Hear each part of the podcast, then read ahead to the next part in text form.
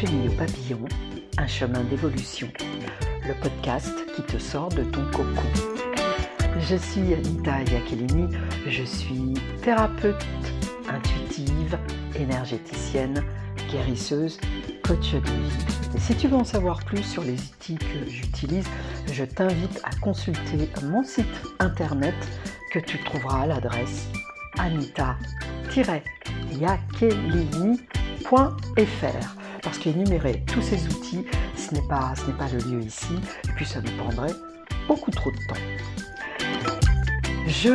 j'ai décidé, j'ai choisi de faire un podcast en fait pour élargir les interventions avec ma clientèle et pour parler de sujets que nous n'abordons pas forcément en cours de séance. Alors ici, nous parlerons de tout ce qui nous permet d'évoluer, donc le sujet est très large, avec philosophie, poésie et toujours une touche d'humour.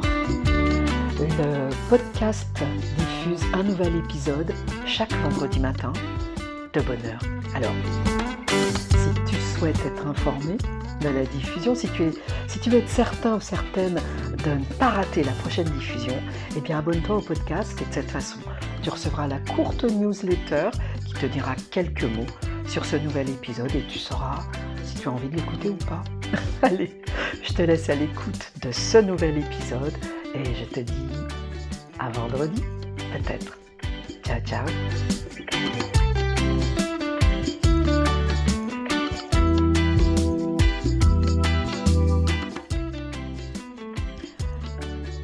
Dans ce nouvel épisode du podcast de la chenille au papillon, un chemin d'évolution, j'avais, j'ai envie de te parler de nature et en particulier du fait que, en tant qu'être humain, nos vies sont complètement liées au cycle et au rythme de la nature. J'ai déjà évoqué cet aspect-là dans un épisode précédent et j'avais envie d'y revenir un petit peu plus. Un petit peu plus. Alors, la nature, tu le sais, la nature est un miroir à travers la nature, nous pouvons puiser un enseignement. Nous pouvons nous inspirer. Nous pouvons approfondir notre sentiment d'appartenance au monde. Où que nous regardions d'ailleurs, nous pouvons voir que bah, nos modèles de société, nos modèles de fonctionnement, les modèles du monde naturel et les nôtres sont les mêmes, à quelque chose près. Nous pouvons trouver cette résonance sous toutes les formes. Les molécules, les plantes, les animaux les planètes, nous vivons nos vies selon les mêmes principes que les arbres, les montagnes, les nuages et les oiseaux. Et je pourrais continuer comme ça. Tout dans la nature résonne avec euh, nos modèles à nous. Alors ça commence lorsque nous démarrons notre vie dans le ventre de notre maman nous sommes repliés sur nous-mêmes, dans une position qui ressemble un peu à celle d'un bouton d'une fleur. Nous pouvons voir toute notre vie dans le miroir de cette forme naturelle, de ce bouton de fleur. Et lorsque nous sortons, lorsque nous venons au monde, lorsque, hop, ça y est, nous sommes prêts, nous commençons tout doucement et très lentement notre déploiement. Nous nous ouvrons tout comme la fleur commence à ouvrir ses pétales. C'est naturel. Et puis, pour rester dans la métaphore, à son apogée, la fleur, tu le sais, tu l'as constaté, elle attire de nombreux insectes. Et aussi, elle attire notre regard, nos yeux, émerveillés devant tant de beauté. Lorsque les pétales de la fleur commencent à faner et que son cycle de vie touche à sa fin, elle cesse de se tenir droite. Elle se courbe lentement mais sûrement pour retourner à la terre. De la même manière, traditionnellement, nous retournons à la terre, comme le font toutes les plantes et tous les animaux. Alors évidemment, ça dépend de nos convictions, nos convictions religieuses notamment, même, la crémation finalement. C'est un retour à la terre, comme les fleurs. nous laissons derrière nous des graines qui peuvent prendre différentes formes, notamment nos enfants, dans la forme peut-être la plus aboutie, peut-être pas, je ne sais pas, et d'autres formes, comme des héritages, des cadeaux que nous seuls aurions pu offrir. Si je prends un grand peintre ou des grands peintres que j'affectionne, tel Van Gogh ou Monet, il y en a plein d'autres, mais je pense à ces deux-là, parce que je pense que beaucoup de personnes les connaissent aussi, eh bien, seul Van Gogh et seul Monet ont pu peindre et nous offrir ce qu'ils nous ont offert. Les cadeaux, ça peut être aussi des transmissions, savoir-faire, de savoir être. J'avais un grand-père, le seul grand-père que j'ai connu. J'avais un grand-père qui ne savait pas lire, qui ne savait pas écrire. Et pourtant, il allait au village avec un journal, il s'arrêtait dans le café du village, dans un des cafés du village. Il prenait son journal. La plupart du temps, il le lisait à l'envers. Ben oui, il ne savait pas lire. Et puis,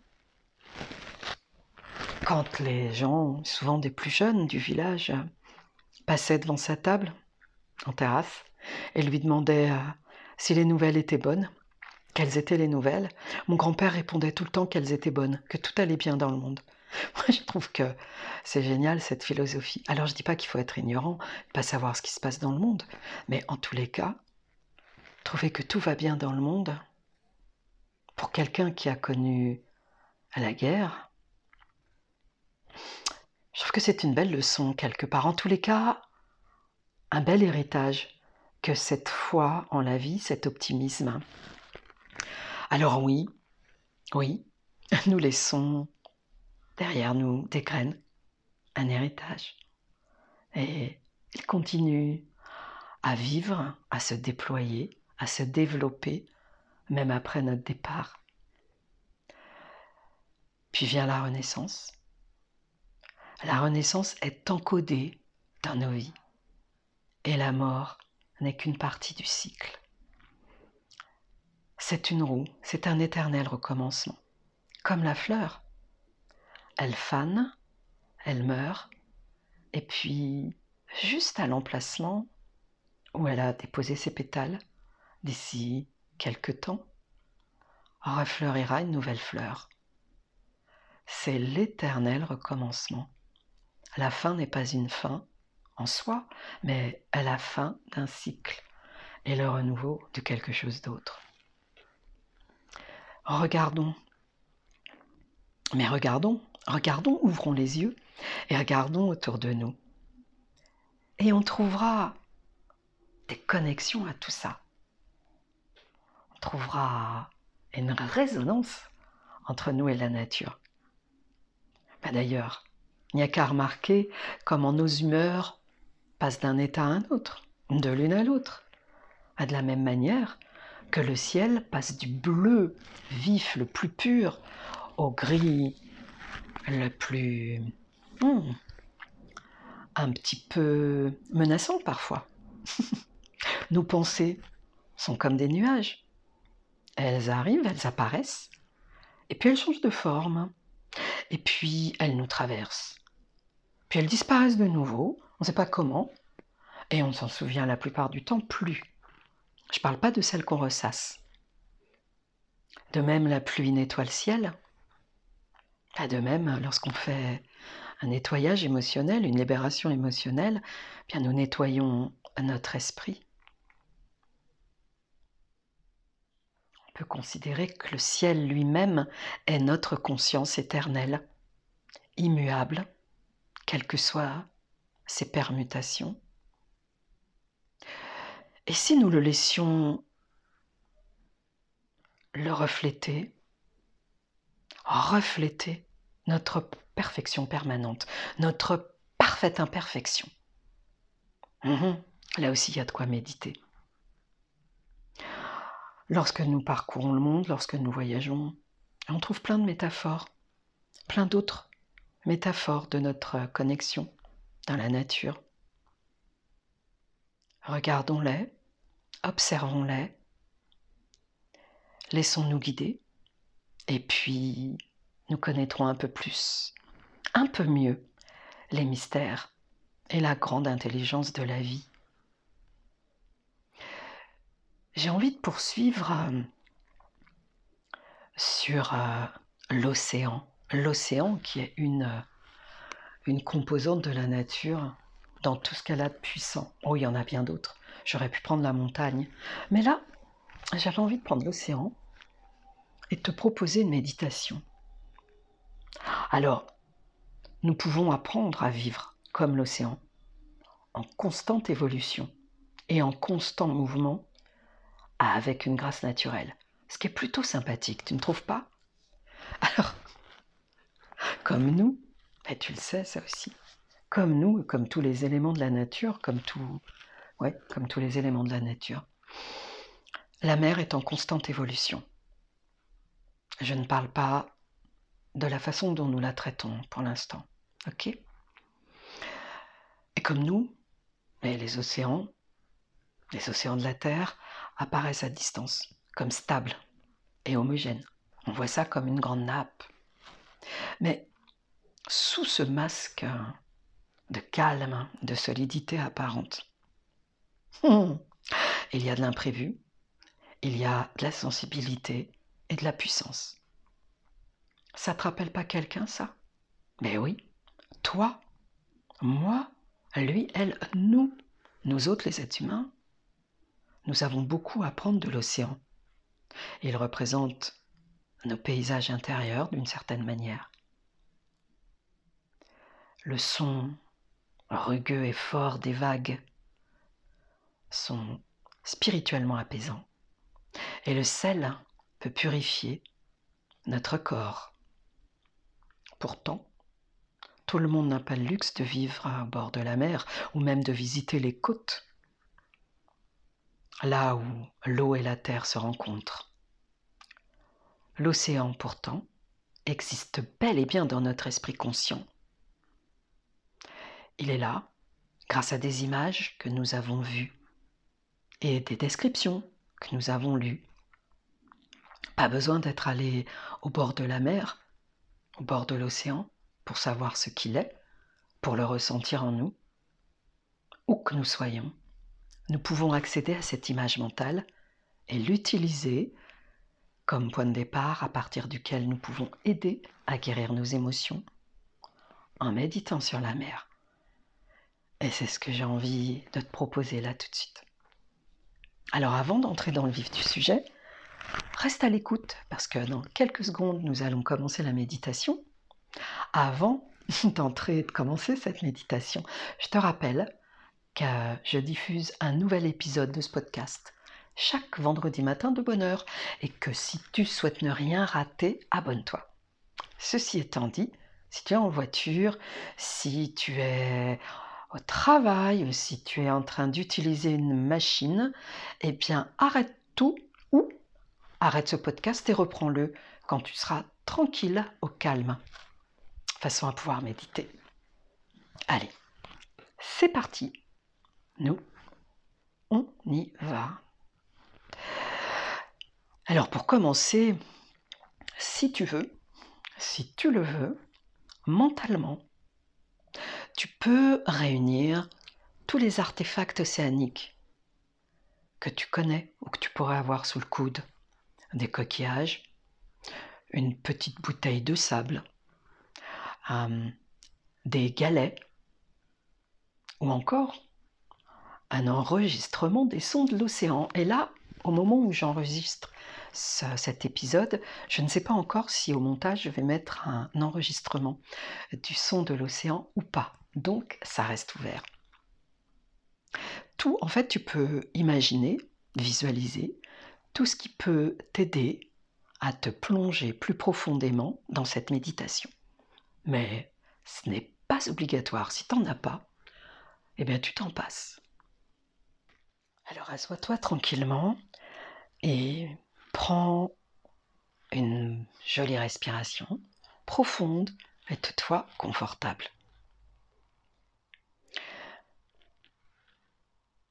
Tu peux sentir l'océan, les embruns, lorsque tu prends cette respiration.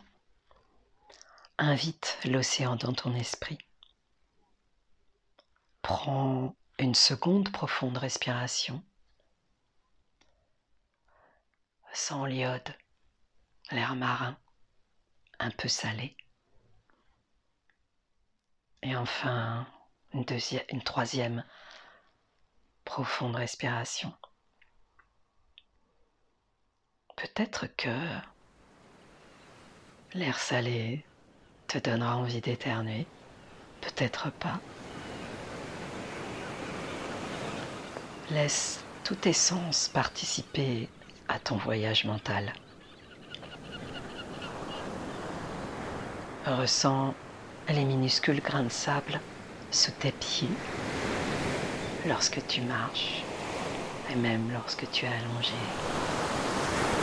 et les embruns frais de la brume.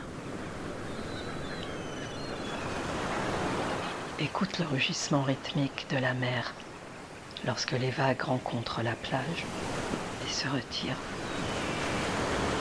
Lorsque les vagues viennent clapoter à côté du château de sable que les enfants ont construit avec leurs pelles, avec leurs mains.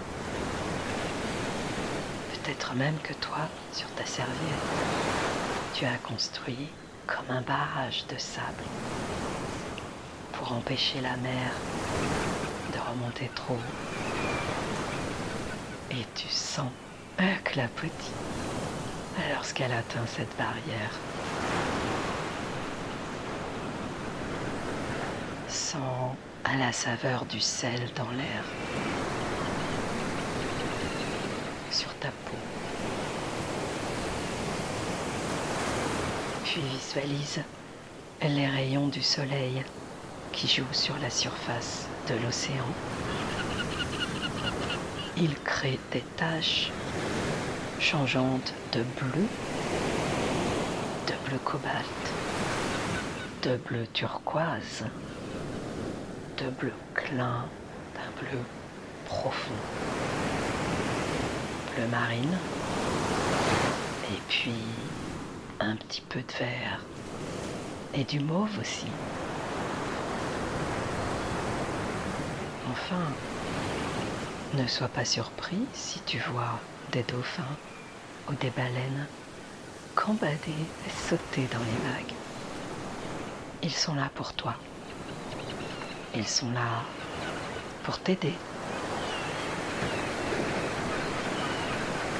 Passe quelques minutes dans l'océan. Passe quelques minutes vraiment proche de l'océan. Ce temps pour ressentir la fraîcheur de l'eau. Une fois que tu es pleinement engagé dans ce décor qui s'offre à toi, visualise-toi assis sur la plage. Tu es face à l'océan et tu regardes les vagues qui avancent et qui s'en vont à l'approche de chaque nouvelle vague. Imagine qu'elle transporte une énergie de guérison vers toi. Chaque nouvelle vague apporte une énergie de guérison. Cet océan magnifique dans tes pensées t'envoie de la lumière et de l'amour tandis que le soleil soutient tes efforts de guérison et que la terre mère t'ancre dans l'instant présent pour que la guérison puisse se produire.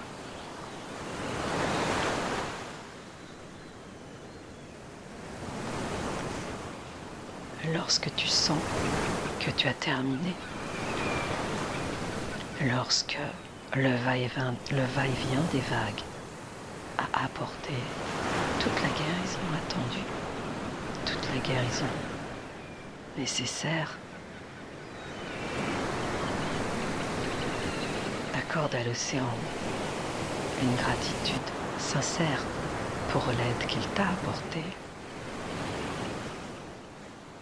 Remercie le soleil, le sable les algues, les galets et tout autre élément de ta visualisation, tout autre élément qui s'est invité dans ta visualisation et qui t'a accompagné, qui t'a guidé.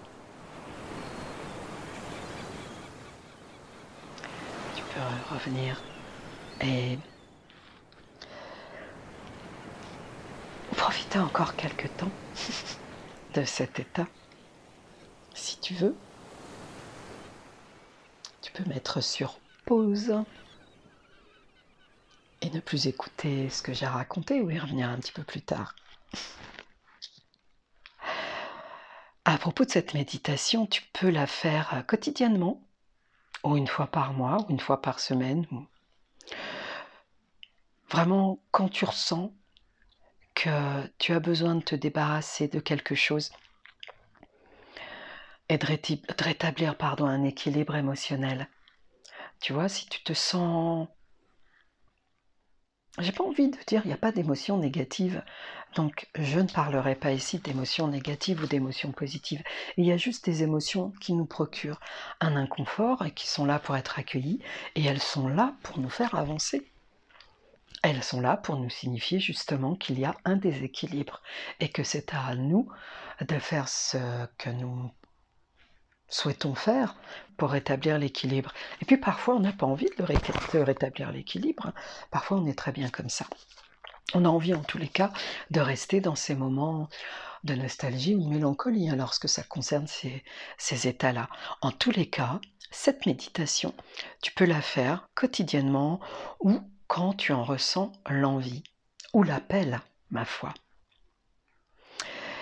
Et pour terminer, j'allais dire que tout comme les marées de l'océan balayent les rivages, nettoient les rivages des détritus que nous autres humains laissons derrière nous, en rétablissant ainsi l'équilibre, eh bien lorsque nous invitons les vagues dans notre esprit, nous nettoyons, nous rétablissons l'équilibre. J'espère que tu as apprécié ce moment de détente. C'est l'été. Alors peut-être que tu m'écoutes, que tu écoutes cet épisode au beau milieu de l'hiver, c'est pas grave. En tous les cas, il est enregistré en été. Il fait chaud. Et inviter l'océan dans mon esprit, dans ma méditation, ça m'apporte de la fraîcheur. Ça nettoie ce que j'ai besoin de nettoyer tout en équilibrant émotionnellement et en me rafraîchissant. Et c'est le pied. C'est vraiment bon, quoi. C'est vraiment agréable. Alors là, tu vois, j'en profite aussi pour dire que notre cerveau est un organe euh, juste extraordinaire, comme tous nos organes, bien sûr. Eh bien, le cerveau ne fait pas la différence entre le réel, l'imaginaire et le virtuel. Mhm. Tu vois, quand je fais une visualisation, je suis dans l'imaginaire. Et pourtant, j'entends les vagues. Je sens les grains de sable. Je sens mon corps sur ma serviette avec le sable en dessous. Je peux ressentir tout ça. Mais j'y suis pas. Mais je peux le ressentir. Ben, pour mon cerveau, c'est comme si j'y étais en fait. Et le virtuel, eh bien c'est pareil, si tu n'es pas très visuel, tu peux regarder avant de faire cette méditation par exemple des images de l'océan, des images de plage.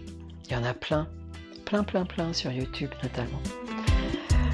Et ton cerveau ne fera pas la différence si tu te captives, si tu te laisses captiver par l'image, par le film, ton cerveau va te mettre au cœur du film.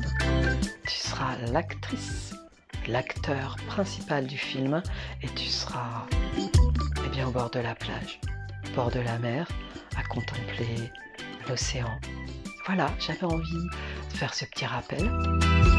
Et puis ben, maintenant, ne me reste plus qu'à te souhaiter le meilleur.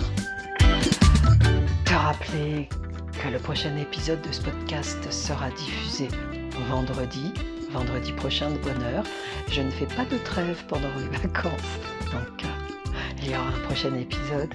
Et surtout, je te dis, je t'enjoins à prendre grand soin de toi. Parce que tu es précieux, tu es précieuse. Allez, ciao ciao. C'était Anita Yakelini du podcast de la chenille au papillon, un chemin d'évolution. Le podcast qui te sort de ton cocon